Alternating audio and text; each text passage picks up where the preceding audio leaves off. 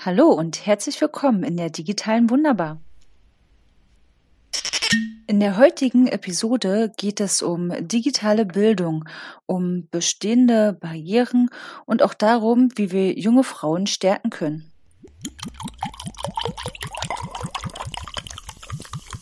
Heute ähm, begrüße ich bei mir in der digitalen Wunderbar die Claudi.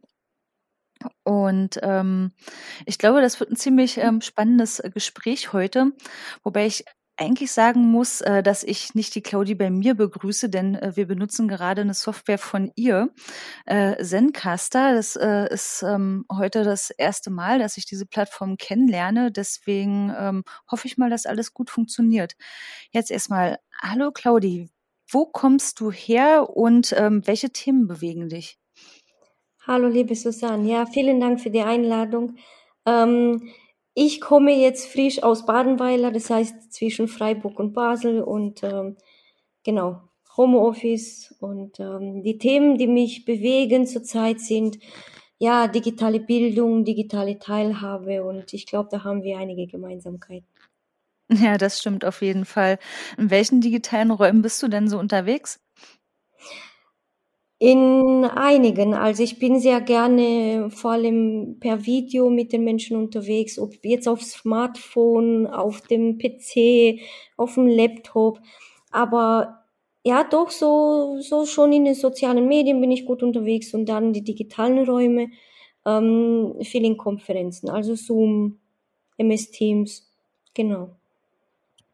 Okay, es ist wirklich ähm, sehr viel äh, digital. Ähm was du da machst. Also ich folge dir ja auch in einigen dieser Bereiche. Also ich kenne dich ja auch aus den sozialen Medien vor allem oder auch von einigen äh, schönen Veranstaltungen, auf denen wir aufgrund der gemeinsamen Interessen uns ja schon begegnet sind.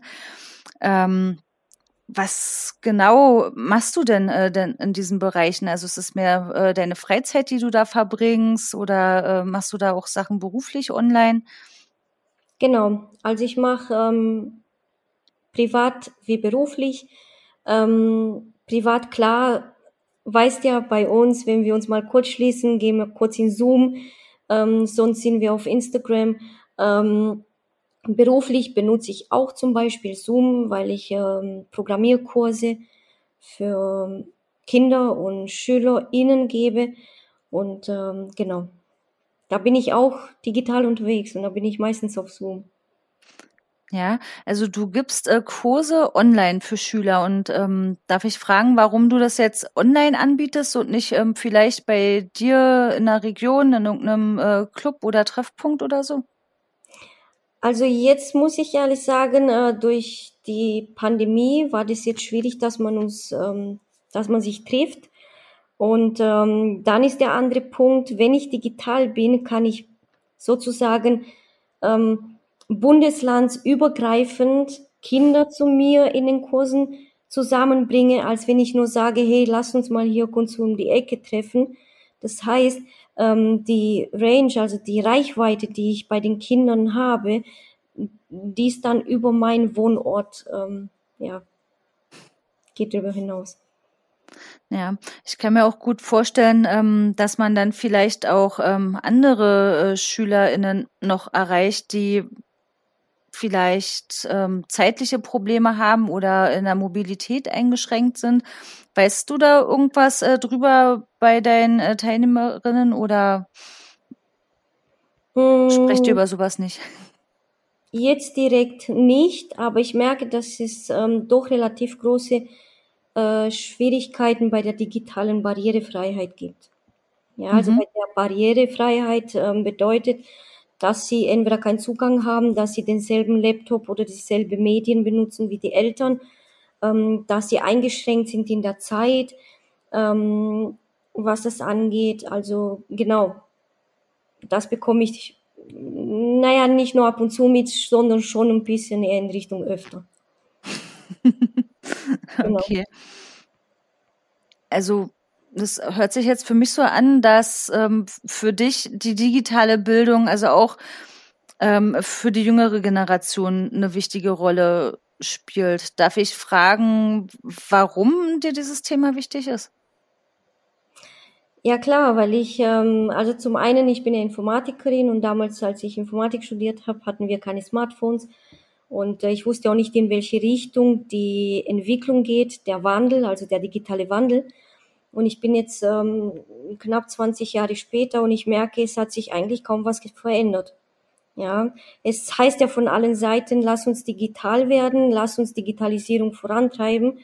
Ähm, wir müssen vor allem auch die digitale Bildung sozusagen ähm, auf einem Level bringen, ähm, wo man wettbewerbsfähig ist. Das hört sich jetzt blöd an, aber es gibt halt Länder, die sind uns im Voraus. Genau.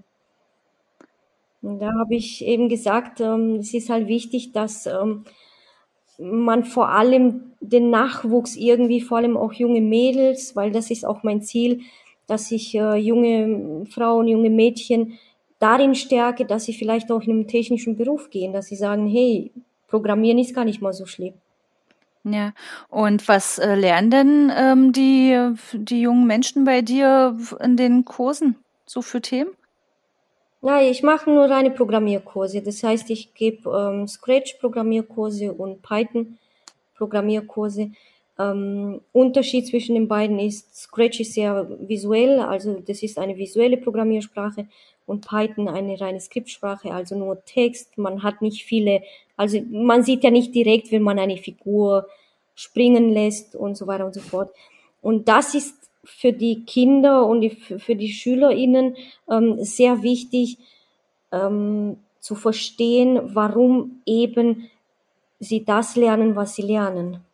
Und ähm, sie haben sofort den Anschluss, sie können sofort experimentieren, sie können sofort, ähm, ja, sie können sich dafür begeistern. Und äh, für mich geht, geht mein Herz auf, wenn ich höre, ja, Claudia, aber ich bleib dran, aber das ist voll toll. Und ähm, das ist halt immer so ein, so ein Punkt, wo ich sage, okay, ja, ich glaube, die digitale Bildung ist sehr wichtig. Ja. Das auf jeden Fall. Ich weiß nicht, ob wir da irgendwann schon mal drüber gesprochen haben, aber ähm, vor Corona habe ich äh, ja selber bei uns ähm, schon seit äh, 2016 äh, auch so einen kleinen Computerclub für Schüler, aber halt eben äh, lokal gemacht. Mhm. Äh, zudem sind so im Schnitt immer so fünf bis zehn Kinder gekommen und ähm, total total unterschiedliche Kinder, aber ich habe mit denen halt nicht den Hauptfokus aufs Programmieren gelegt, sondern äh, im ersten Teil, ne, in dem wir uns getroffen haben in der Zeit immer erstmal irgendein anderes Thema, um sie zu sensibilisieren. Also die jüngeren Kinder mussten natürlich erstmal alle irgendwie die Tastatur kennenlernen, mhm. dann äh, wurden sie sensibilisiert zu den zu den Gefahren, äh, die auch in den äh, sozialen Medien kommen können. Und da war ich auch echt erstaunt, wie unterschiedlich da die Vorbildung dann auch schon aus den Schulen ist. Da gibt's welche die sind wirklich schon sehr weit und andere ähm, noch weniger. Und dann sind wir natürlich auch äh, irgendwann an den Teil gekommen, wo wir dann alle was äh, Kreatives in Scratch gemacht haben. Also mhm. Also das haben die Kinder wirklich alle gerne gemacht, äh, unabhängig auch vom Alter. Und da war ein Junge, der wollte dann auch mal was richtig eigenes, äh, ein eigenes Spiel programmieren und nicht äh, nur so mit den Ideen, die es dort schon äh, so vorgegeben gibt. Und ähm, der ist aber der, ist, äh, der hat Lernschwierigkeiten, der hat so eine äh, Form von Lernbehinderung mhm. und ähm, dem fällt sowas total schwer. Und der schreibt auch überhaupt nicht gerne und gut. Aber er war da von diesem Thema so angefixt, dass er mir in der ganzen A4-Seite bis zum nächsten Termin wirklich aufgeschrieben hat, seine Idee und beschrieben hat, was er möchte und wie das aussehen soll und was passieren soll.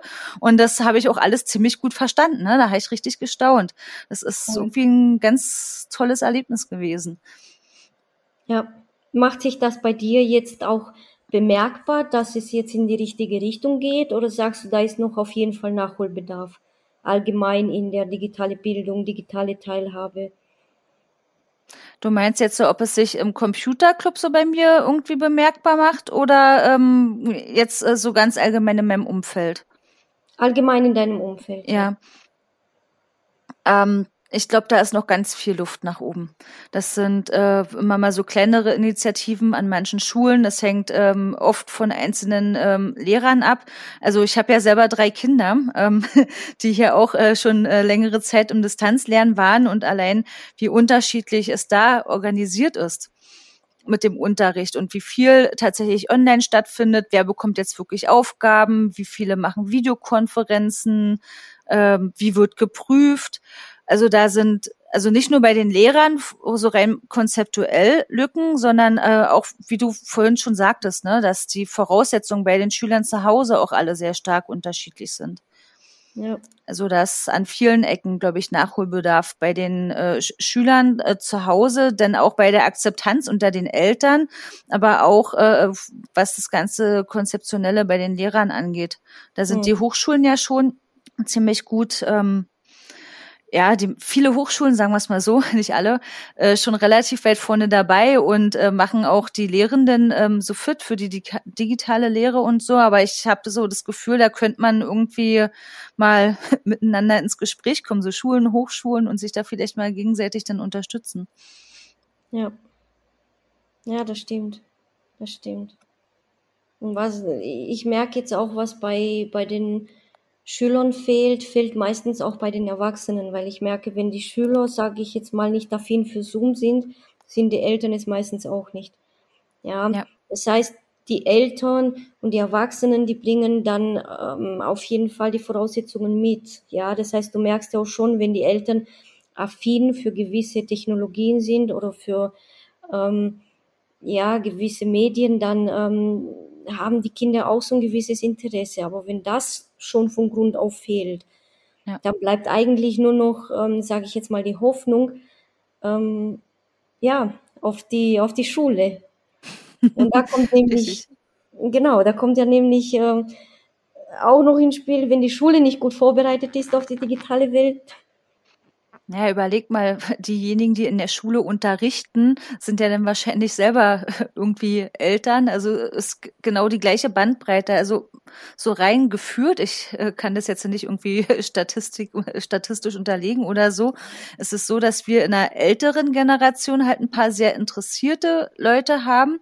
Dann haben wir eine ganz äh, ähm, große Generation, die es teilweise im Beruf, äh, im Beruf damit zu tun haben, teilweise nicht, teilweise Interesse haben, teilweise nicht.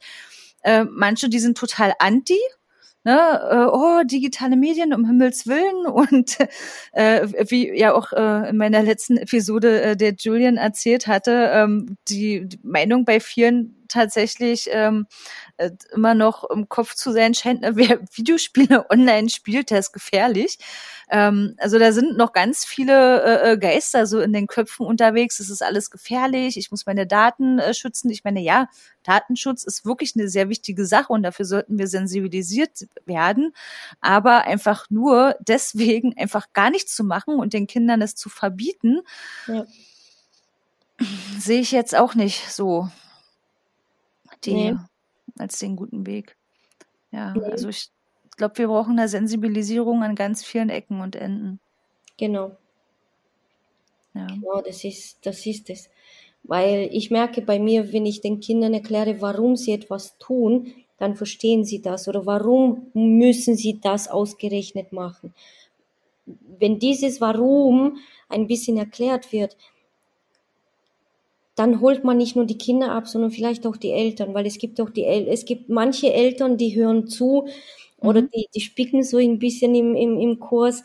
Und wenn sie hören, dass, ähm, dass es wichtig ist und dass wir eigentlich gar nicht mehr drum herumkommen, ja, weil schon allein im Alltag sind wir von so viel, sage ich jetzt mal, Programmierung, Technik betroffen. Allein der Fernseher kann ins Internet, Alexa kann dir ein Lied vorsingen, obwohl du sie gar nicht drum gebeten hast. Ähm, weißt du, es sind halt so viele Sachen und auch die Klingel hier bei mir sehe ich in der neuen Wohnung, ich habe einen Bildschirm, ich kann die Leute am Bildschirm sehen, dann kriege ich schon Panik, so, what? Also, weißt du, das sind halt so Sachen, ja. schon allein im Alltag, ja, wenn die Kaffeemaschine anfängt mit dir zu reden, dann denkst du dir, wow, ich bin angekommen, okay, also ich bin in der digitalen Welt, jetzt zu Hause. Ja, ja und äh, ich glaube aber genau da ist dann auch nochmal so ein wichtiger Punkt. Äh, da gibt's ja die, die das ganz bewusst machen, ne? die schaffen sich äh, die Geräte an und wissen aber, wie man damit umgeht und äh, was man alles beachten muss. Äh, zum Beispiel am Fernseher, ne? dass man dann auch nicht einfach so den äh, Browser benutzen sollte. Äh, da muss man ja auch gucken, dass es regelmäßig geupdatet wird und solche Sachen. Und das ist am Fernseher meistens nicht so einfach möglich. Und äh, da fehlt wirklich vielen, vielen das Bewusstsein, worauf muss ich achten, was ist wichtig.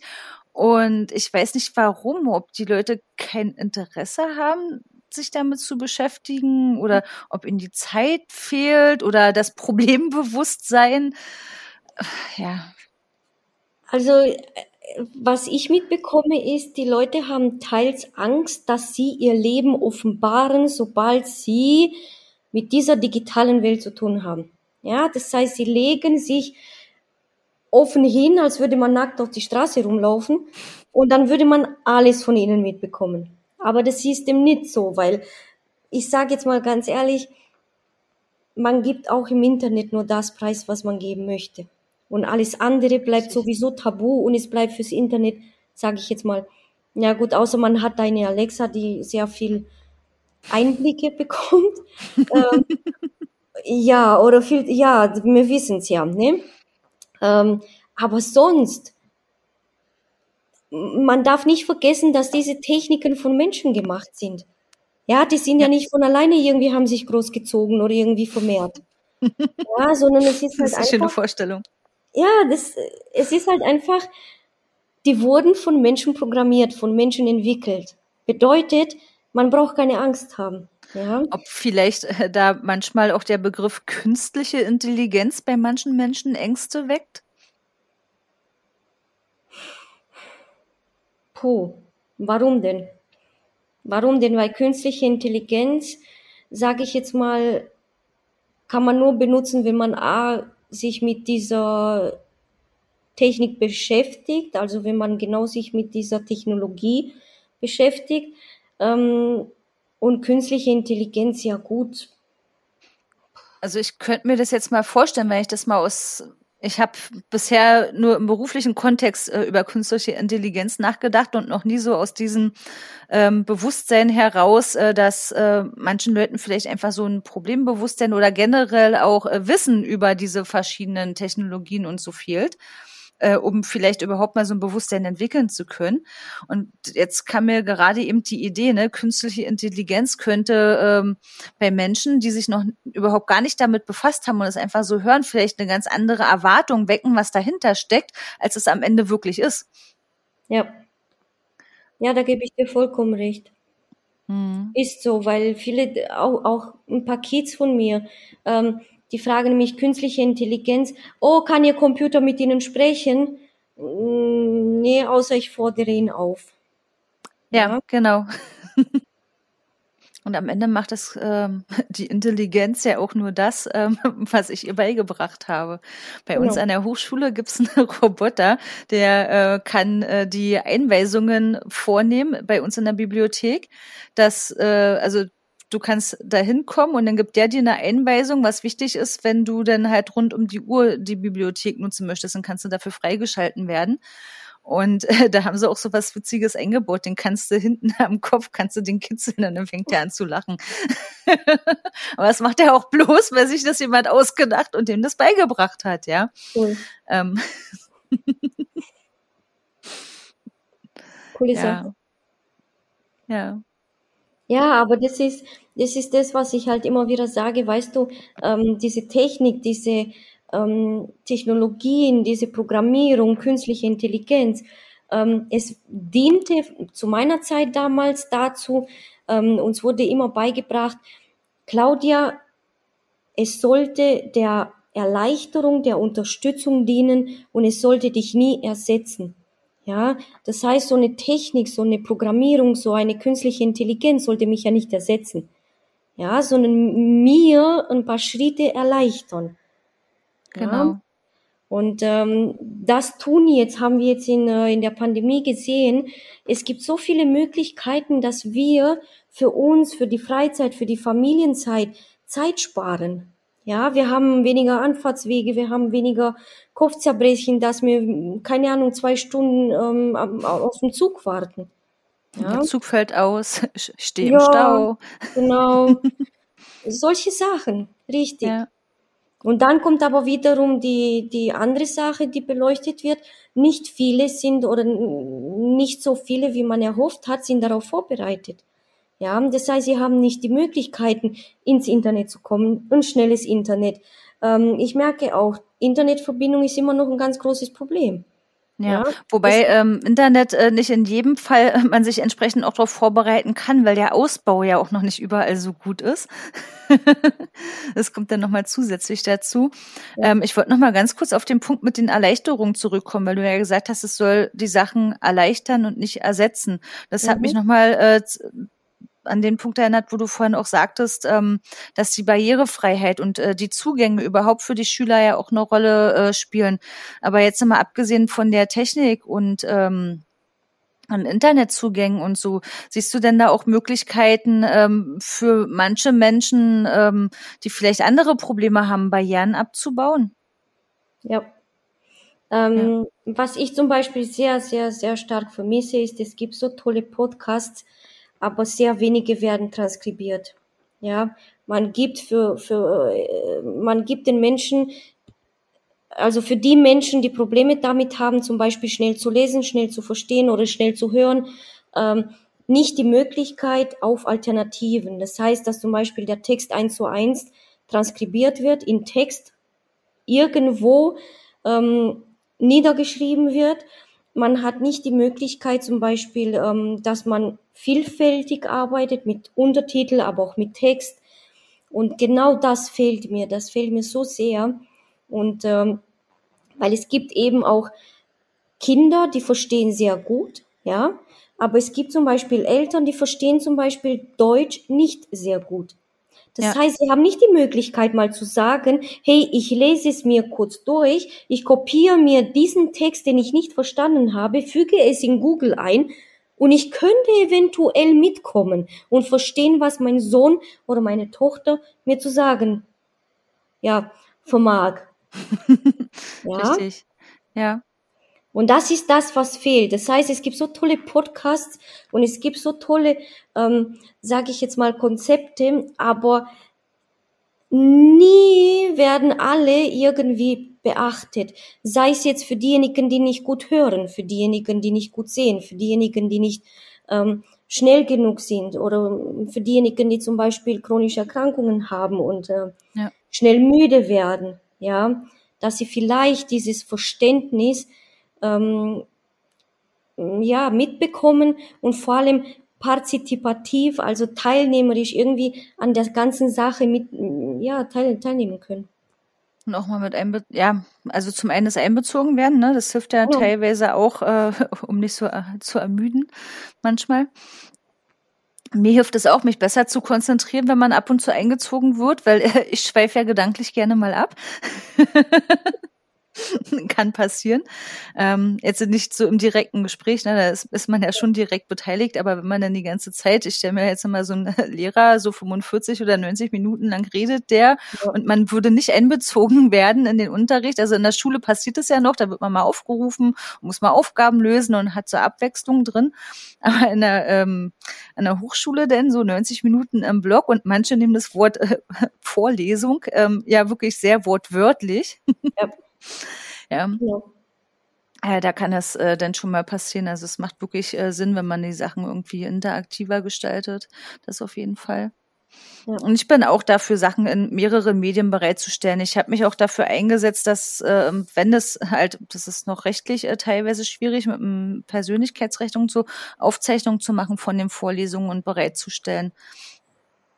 Ähm, das würde ja zum Beispiel auch wieder den Menschen, die halt nicht so schnell folgen können. Also wir haben zum Beispiel einen äh, hohen Anteil ähm, ausländischer Studierender, die haben zwar gute Sprachkenntnisse, aber ja. die verstehen auch nicht alles gleich sofort. Und für die ist es dann auch hilfreich, wenn sie sich das dann wenigstens nochmal anhören können. Also es muss ja noch nicht ja. nochmal angucken sein, weil die Folien gibt's ja auch dazu.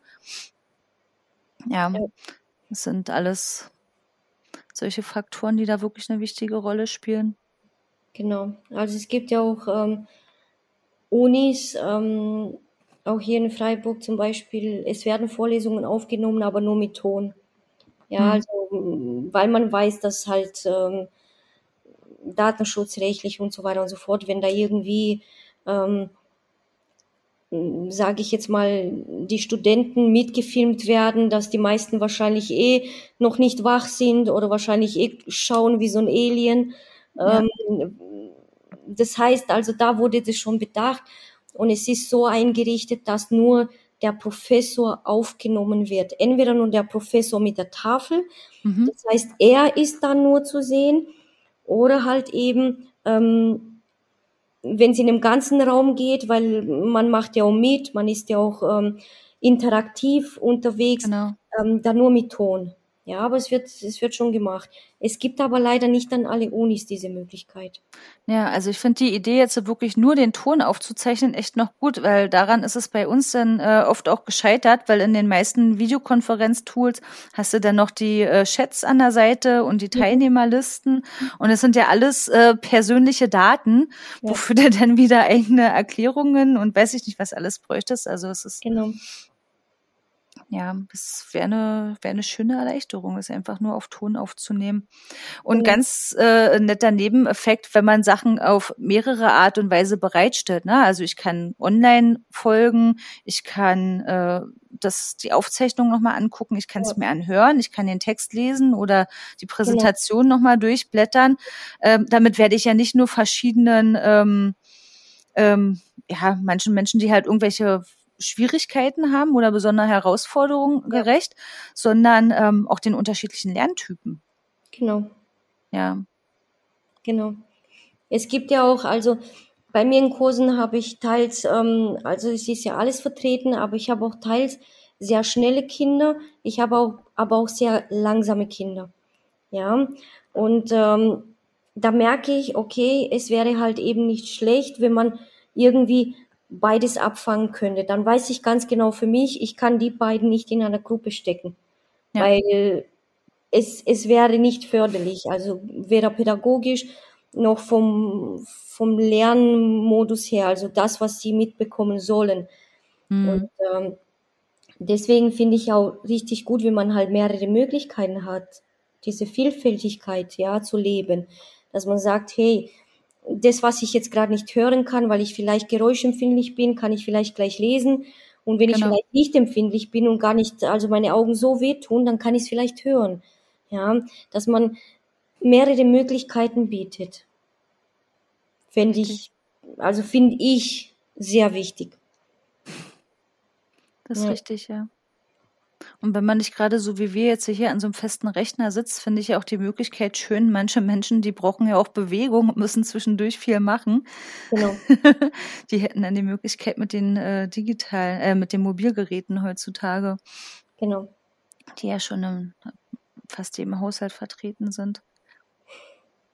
Ja. Ja, ja da merke ich schon, ist noch viel Arbeit. Ja, wirklich viel Arbeit. Ähm, und ich hoffe ja wirklich, äh, dass äh, wir das mit unseren ganzen Engagements, die wir so verfolgen, dann ähm, irgendwie wenigstens in kleinen Teilen irgendwie mit positiv beeinflussen können, ja. Ja, ja, das, das denke ich, das wird auf jeden Fall so sein, weil, weißt du, Veränderung braucht Menschen und Menschen braucht Veränderung. Und es ist genau das. Und ohne ohne diese zwei Konstellationen funktioniert es ja nicht, weil wir können ja Veränderung herbeiführen oder Veränderung passiert von alleine. Ja? Und ähm, wir sehen ja auch der Fortschritt, der, der passiert ja von alleine. Das heißt, wir müssen eigentlich hinterherhinken. Ja? Aber es gibt auch andere, sage ich jetzt mal, ähm, Lebensbereiche, wo, wo man die Leute mitziehen müsste oder könnte, dürfte. Oder die zumindest irgendwie unterstützen kann, dass es äh, selber besser schaffen. Ne? Ja. ja. Weiß ich, es bei dir damals war. Bei mir hat es vom Prof immer geheißen, Claudia, man muss das nicht zu 100% wissen, man muss nur wissen, wo steht. Nicht so wie wo steht. Ja, man muss nur wissen, wo man nachblättern kann. Und dann hat man eigentlich schon gewonnen. Deswegen, ja, das ähm, war jetzt nicht so ähm, der Glaubenssatz der meisten unserer Dozenten. Also wir hatten da teilweise echt ein paar Spezialisten bei, die dann ähm, wirklich auch noch nicht nur darauf Wert gelegt haben, ne, dass man es verstanden hat, dass es rüberkommt, sondern bei denen hat man es erst dann verstanden gehabt, wenn man den genauen Wortlaut reproduzieren konnte. Okay. Ja. Solche okay. Spezialisten hatten wir dann auch. ja. Es ist sehr, sehr durchwachsen. Also gibt es auch wirklich ähm, ähm, viele Konzepte. Ein Dozent hat uns mal erzählt, das hat er bei uns aber nicht mehr so gemacht, ähm, dass er gestattet hat, äh, in den äh, Prüfungen hat er gesagt, ihr dürft euch mitbringen, was ihr wollt. Ihr dürft euch äh, äh, Bücher mitbringen, alles an Literatur, ihr dürft alles benutzen. Okay. Ähm, und ähm, naja, er, er hat es so erklärt, ähm, am Ende musst du ja tatsächlich wissen, wo es steht und wie du es anzuwenden hast. Ansonsten hilft dir die Literatur auch nicht weiter. Und äh, jetzt erinnere ich mich, ich weiß nicht mehr, welcher Dozent es war, aber da durften wir uns regelmäßig in den äh, Prüfungen Spickzettel schreiben, aber nur mhm. eine A4-Seite voll. Genau. und ja. da hat er gesagt, der Sinn und Zweck ist, wir müssen uns ja dann erstmal damit auseinandersetzen, was ist denn aus unserer Sicht das Wichtigste, was ich für die Prüfung brauchte. Und genau. was auch immer das ist, das durfte ich darauf schreiben. Also ich musste ja. es halt nur hinterher selber noch lesen können. genau. Also ne, wir hatten wirklich welche, die haben dann wirklich sehr, sehr, sehr klein und ähm, ja. Genau. Cool. Ja, es gibt schon ähm, ja, viele interessante Ideen, auch dann bei den Dozenten mit solchen Sachen umzugehen. Ja. ja. Alles besser als auswendig lernen. Da lernt man, glaube ich, nicht wirklich was. Das vergisst man hinterher ganz schnell wieder. Genau. Ja, auswendig lernen habe ich nie gekonnt. Also da kann es mich bis heute jagen. Ich muss nicht also, verstehen können tue ich es schon ähm, auswendig lernen, sogar ziemlich gut. Ich habe sogar einmal einen kompletten Programmcode auswendig gelernt, um den cool. genau so aus Papier zu bringen, wie der Dozent den gerne hätte. Cool. Ja, das Aber, ist ähm, wirklich eine Kunst. Ja. ein bisschen, ein bisschen verstehen, was es denn ist, muss man am Ende schon, aber, ähm, oder auch Gedichte oder so, ne? Also es funktioniert schon mit dem Auswendiglernen, aber ich glaube, so wirklich das wirklich drin behalten im Kopf, das tust du dadurch nicht. Das ist dann halt, du hast es auswendig gelernt und äh, wenn du Pech hast, ist es nach der Prüfung wieder weg und äh, wenn du es oft genug gelernt hast, dann ähm, bleibt vielleicht doch mal was hängen. Ja. Ja. Deswegen bin ich immer für verschiedene Medien. Ist ja auch, ne, ich weiß nicht, wie es bei dir so war, zum Beispiel mit einem Gedicht auswendig lernen in der Schule. Das ist ja irgendwie so eine Standardübung, äh, wahrscheinlich fast jeder Jahrgang oder so. Hier lernt man ein Gedicht auswendig oder ein Lied noch in der Grundschule. Da ja. muss man halt auch erstmal den, den Text lernen. Und da hat ja auch jeder unterschiedliche Techniken, wie er den Text sich jetzt einprägt. Genau. Und daran sieht man, glaube ich, schon ziemlich gut mit den verschiedenen ähm, Lerntypen. Also bei mir Gedichte auswendig lernen war nie das Problem, aber immer die Intonation. Und bei mir hat das Gedicht, also äh, mein Gedicht, was ich immer auswendig gelernt habe, eine andere Bedeutung an den Tag gelegt, als es hatte, weil ich dann immer so intoniert habe und immer es so äh, falsch und die Betonung war immer an der falschen Stelle und also es war schon, also nee, also man hat mich in der Schule nie auswendig gelernt. Also nie ein Gedicht auf zum Lernen, ähm, genau. Nicht? Okay. Aufgegeben, nein. Aber bei den Betonungen, haben die da echt die Betonung? Also ich meine, klar, dass man so ein bisschen darauf achtet, dass die Betonung am Ende schön ist, so beim Vorlesen oder Gedichtaufsagen ja. oder so, verstehe ich. Aber haben die ja wirklich gesagt, das ist falsch? Ja, weil es hat einen anderen Sinn ergeben. Das heißt, ist bei uns, also ich habe, ich muss erst mal kurz aufholen, ich komme aus Rumänien und die Gedichte, ja. die bei uns damals als Kind, wo ich da war in den 80er Jahren, ähm, wenn man sie falsch intoniert hat, also wenn man die Betonung falsch gelegt hat, dann haben sie nicht nur eine andere Bedeutung bekommen, sondern die waren auch sehr, naja, gegen das Regime. Okay. okay, jetzt so. verstehe ich das. Okay. ja. Also es war schon ein bisschen komisch. Es war schon, also ja. ich musste schon darauf achten. Und deswegen hat, haben damals die, die Lehrer gesagt, Claudia, nein, du darfst gerne was tanzen, du darfst gerne was Sportliches machen, aber nein, Gedichte darfst du nicht mehr auswendig lernen. so. Auch wenn das mal heute so in der Schule wäre, dem einen, wie, du kannst nicht gut singen, gut, dann machst du halt Sport. Das wäre doch toll. ja. Ja. Das ja. wäre Vielfalt. Das wäre Vielfalt, ne? Richtig. Ja. Ja.